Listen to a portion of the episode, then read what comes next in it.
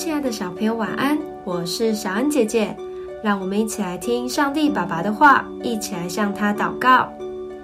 诗篇一百三十三篇一到三节，看呐，兄弟和睦同居是何等的善，何等的美！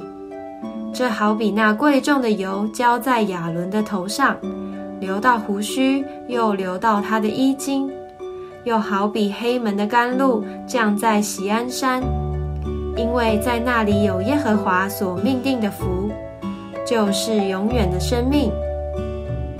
今天的经文说，神喜爱我们和别人和睦相处，甚至将这形容成一幅很美的画面，就像看到一对有爱的兄弟和谐，没有争吵的玩耍。我们会说，真好，真是令人羡慕的手足之情啊！当然，和睦不是要我们强颜欢笑的与人相处，而是学习接纳与我们不同的人。学习用神的爱来爱人，这样我们的心将会变得柔和，与人相处也会更愉快。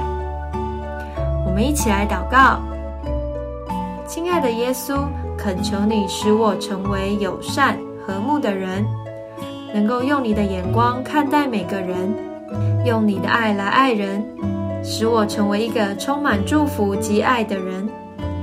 奉主耶稣基督的名祷告。阿门